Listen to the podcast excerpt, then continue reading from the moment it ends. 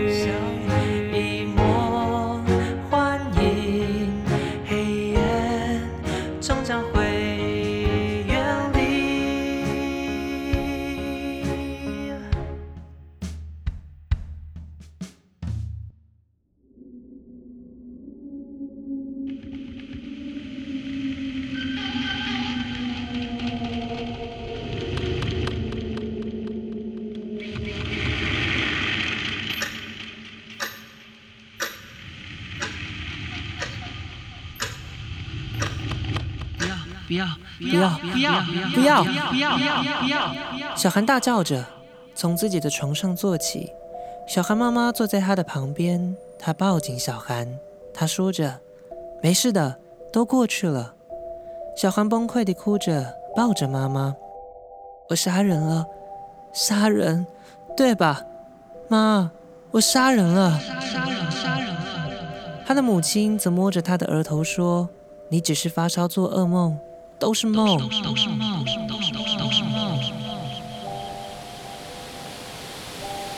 外头风雨交杂着，陈斌躲在阳台，他全身湿透，并透过落地窗看着这一切。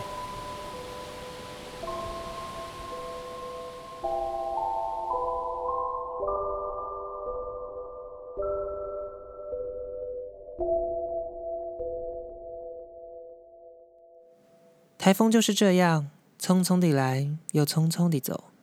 风雨一夜就过去了，新的一天又再度来临。但小韩的心里的台风却滞留许久，他高烧不退，反反复复地吓醒，又陷入沉沉的睡眠之中。当小韩再次醒来时，已经不知道过了几天。房间留了一盏小灯，他坐起身，转转脖子，骨头发出咔嗒咔嗒的声响。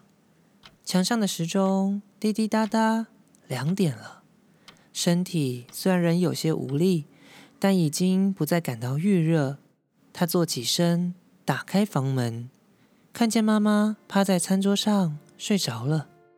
他难过着自己又让妈妈担心了，但他知道梦境再度涌上的这几天，他终于回忆起所有的事情。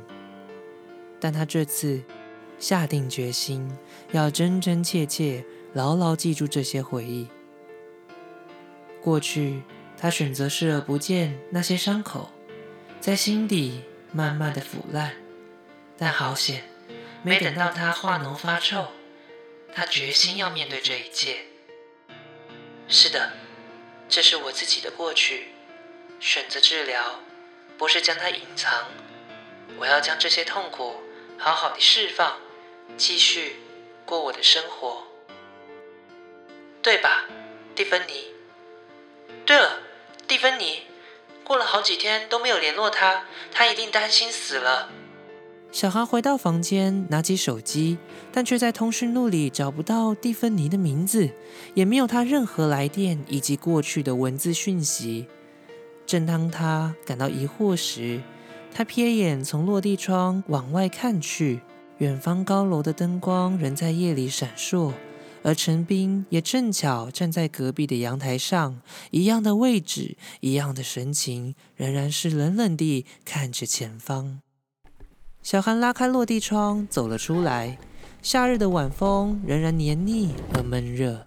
原本毫无笑容的男孩看到小韩后，便转起微笑，虽然那笑容之中还是带点忧愁。男孩主动问着：“你身体好点了吗？”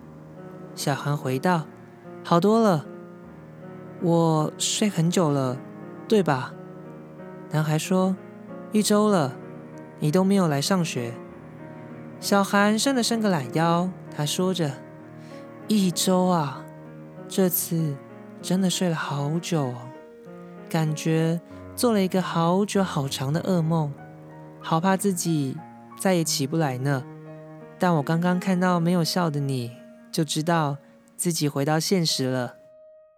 男孩放开了紧缩的眉头，小韩知道这次他是真真切切敞开胸怀的笑容。女孩说。你这个笑容，我觉得很真实哦。希望不是我在做梦。陈斌则是转头看着远方说：“真羡慕你，可以自己保护自己。”小韩听到这句话，疑惑着，他不懂这句话是什么意思。而陈家又传来父母吵架的声音。男孩忽然一脚跨出去，坐在矮墙上，与他俩初次见面的那晚一样。远处昏黄的灯光照着他一半的脸，而黑暗也吞噬了另外一半。小韩不解，也惊慌地说：“你要做什么？”陈斌只是冷静地说着：“有些事，有些事，你好像不能，你好像也不会知道。”男孩仍然笑着，但那笑容之间，仿佛真的看透了些什么。小韩脑袋瞬间一片空白，不知道该如何是好。正当陈斌闭上眼，往外头倾斜倒下的瞬间，小韩忽然利落地跨越两户之间的矮墙，他伸手抓住男孩的手臂，把男孩抓了回来。小韩打了男孩一巴掌，漆黑的瞳孔忽然闪着黄光，眼神变得无比坚毅。男孩却仍然抬头笑着说。蒂芬妮，蒂芬妮，蒂芬妮，是你是你是你吗？是你是你吗？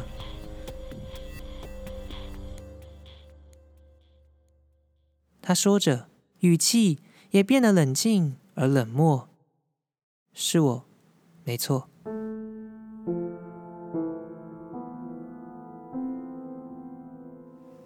男孩说：“第一次遇见你，我试图跳楼，你阻止了我。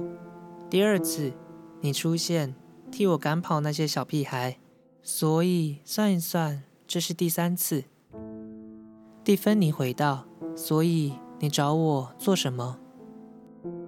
陈斌起身，他拍了拍身上的灰尘，他笑着说：“我只是好奇，你从小就待在小韩身边吗？”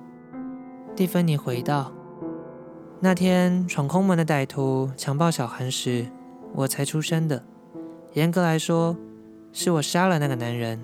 小韩回神时，却意外跌下楼。男孩说：“真羡慕小韩有你这个人格保护。”蒂芬妮说着：“我想我的存在是为了让小韩避免遭受到那些他害怕的事情，但这样对他不好。小韩没有办法真正的活着，他一直选择遗忘，但心里的阴影仍然存在。”男孩接着说道：“所以是你让他看不见那些伤口。”男孩脱下手上的护腕，是他那天在电梯门口自残的痕迹。蒂芬妮说：“我是在他选择躲起来时才会出现的人格，看不见伤口，看不见那些写字，也是他内心的决定。”小韩自从阻止你跳楼后，就常常梦见你。或许你们两个互有缺陷的灵魂更适合相互扶持。你是活生生的人，我只是这个身体里的黑暗面，一个寄生虫。本来这不该代替他的生活。陈斌看着蒂芬妮说：“如果我也有另外一个人格就好了。你知道吗？要面对现实却无能为力时，真不知道该怎么办才好。是不是？”眼不见为净，就会过得比较快乐。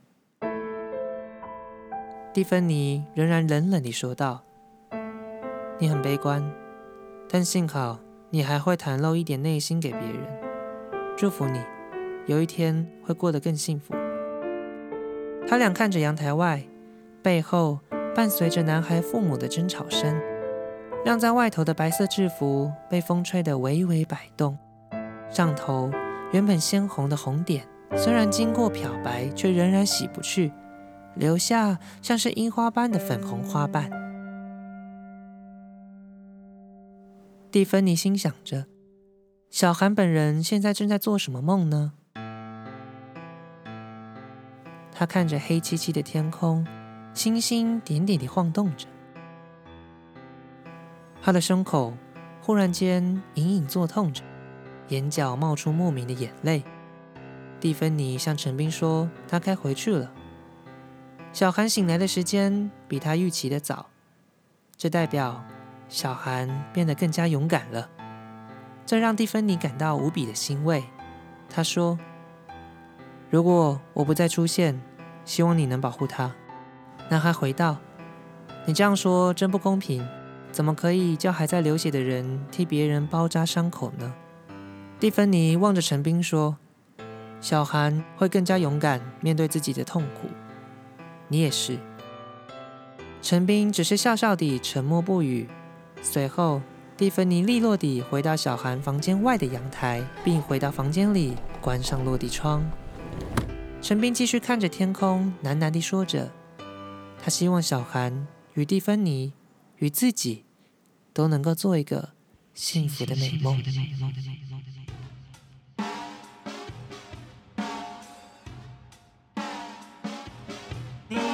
see.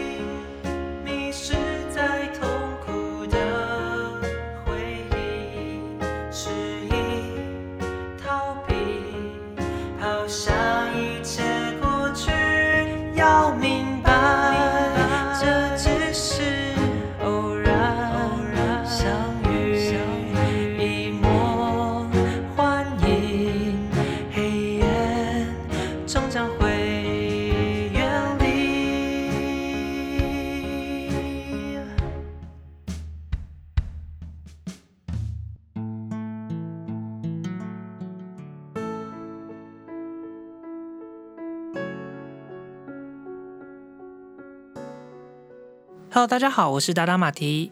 这一次尝试连载 Podcast 的节目已经告一段落了，不知道各位听众还喜欢这样惊悚微微的故事吗？但是不要紧张了，我没有要停止这个节目，但是很想要跟大家分享一下，因为我毕竟好像很久没有跟大家闲聊了。这个节目到现在已经两个月了，自己慢慢做啊，慢慢的上线，其实已经突破三千五百个下载量喽，等于每一集大约有四百四十个下载数，自己觉得还算是小有成就啦，自带掌声。我之前可能没有正式说过，因为我之前的节目其实是呃把它规划成前面是要闲聊，后面都会有一个小故事。但后来呢，因为工作的关系，我自己觉得应该要更加注意专注在故事的品质上，所以我就在第四集结束之后，决定之后的每一集都改成把闲聊的内容拉掉，然后变成改为讲述一些比较长篇的故事，然后就可以有一个分分集连载的方式去进行。此外啊，而且我每一集都尝试去增加节目的丰富性，譬如说。各位听众可能有发现，说我增加了很多衬底的音乐，可以让音乐更加的跟故事的剧情啊能够连接在一起，跟主角的一些心理状态啊、紧张感、悲伤感、快乐都可以更加的紧密结合。另外，也用 Make 内建的软体去编写出每一个故事的主题曲，所以我觉得，呃，自己的节目会越来越加完整，然后也。会有更多不同类型的故事想要去尝试，包含说科幻呐、或者是一些爱情喜剧，或者是可能是武侠片。我自己也很想要写写看，在用听的让这些不同类型的故事有更多不同的更可能卡词，很奇怪。还希望各位多多支持喽。那这一次我想要介绍一个书籍，因为它其实是我创作 podcast 的一个概念的来源。那这本日文小说，我非常推荐大家去找一下，它的中文命名翻译叫做《三十一岁又怎样》：Fast Do Priority。First priority，我不知道为什么它会翻译成这样子。这一本是山本文序著作的一个短篇小说集。那台湾的翻译作者是王韵杰。台湾的定义的书名就知道，它其实就是一本聚焦在每一位三十一岁主角所发生的事情。他从不同三十一岁的男女啊的角度出发，去书写他们看似正常的生活，然后他们里面的各种寂寥啊、荒谬啊，或者是性欲方面的故事。会想要特别介绍这一本书，其实就是因为它是我一个 podcast 的一个启发书。为什么会这样说呢？因为它其实文字的叙述非常的口语，但不是说不好或者是很直白。只是我在阅读这一本书时，我常常就是读一读就念起来了。它其实是一个很适合深夜一个人，然后开着电视啊，或者开一些音乐，但把音量稍微调小，当做一种白噪音。那如果你高级一点，或许可以听听一些黑胶啊，然后配着红酒，然后慢慢的去朗读的一种享受一个人孤单的一些故事。我看人家在介绍书的时候，都应该要挑一些段落啊，或者是什么触动人心的格言，但其实我真的是没有办法挑金句，主要是因为我比较喜欢的是享受。呃，作者在小说中整体的氛围，因为我其实比较容易被剧情所吸引，我我比较少会被角色说了什么话给戳中。但其实很多老师以及很多作家都会说啦，其实角色说话的时候，就可能会是作者故意安排主角想要表达一些比较重要的事情，也可能是想要试图隐藏些什么。总之就是一些比较会关键的话语都会在角色的对话之中。那这一本书的作者呢，常常不会给予一个故事一个比较明确的一个走向。他最棒的啊，我自己觉得最有感触的就是他会琢磨在人性一些彷徨、矛盾。他这本也不会说是一个会令人大哭大笑的一个剧情的氛围，但会是一种余韵呢，会非常浓厚的一个故事。如果是惊悚悬疑片的话，我可能会用，我可能会用克苏鲁神话。或者是尼尔盖曼的那些短篇作品，那种无以名状的恐怖。那如果要用这样子的同等类型去形容的话，我觉得他的作品就是无以名状的忧愁。我我不知道该怎么讲，就是他你没有办法明确去讲述他到底为什么会忧愁，或者是到底为什么会难过，但是你就是感受得出来那一些嗯一些情感呐，就会默默在你的心中去发酵。嗯，我想要特别介绍一个 KTV 这一篇的短篇小说。主角的同事，她是一个高雅又端庄的女人，但也是正因为如此，她跟其他同事之间一直格格不入。那中间发生一些事情，最后女人就被迫离职了。她再次受邀去 KTV 欢唱的时候，以往她其实都不答应的，但这次她却去了。而且她喝完几杯酒之后，就点了一首歌。原本她其实是一个非常坚持的女人，这一次她唱的好投入，甚至泪流满面啊，眼妆啊都花了，然后很尽情的唱这首歌。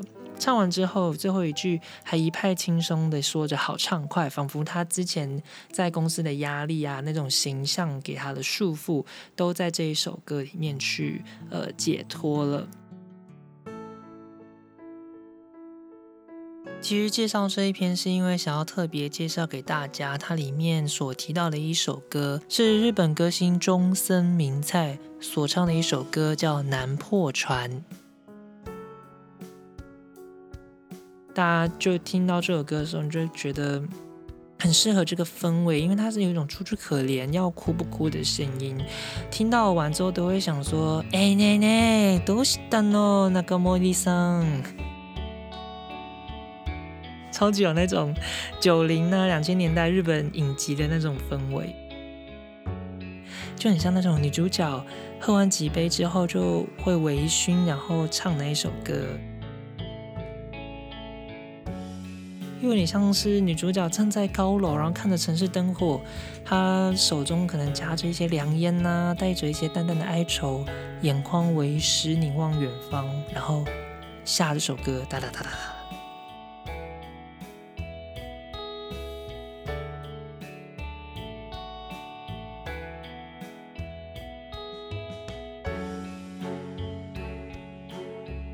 じゃあ今日は終わりました。醒来了连载就到这边到一段落了。刚刚提到那本书我会放在资讯栏，然后大家可以去找一下。我觉得这一本书的每一篇都会让你有一些感触吧，自己觉得。那今天就这样喽，拜。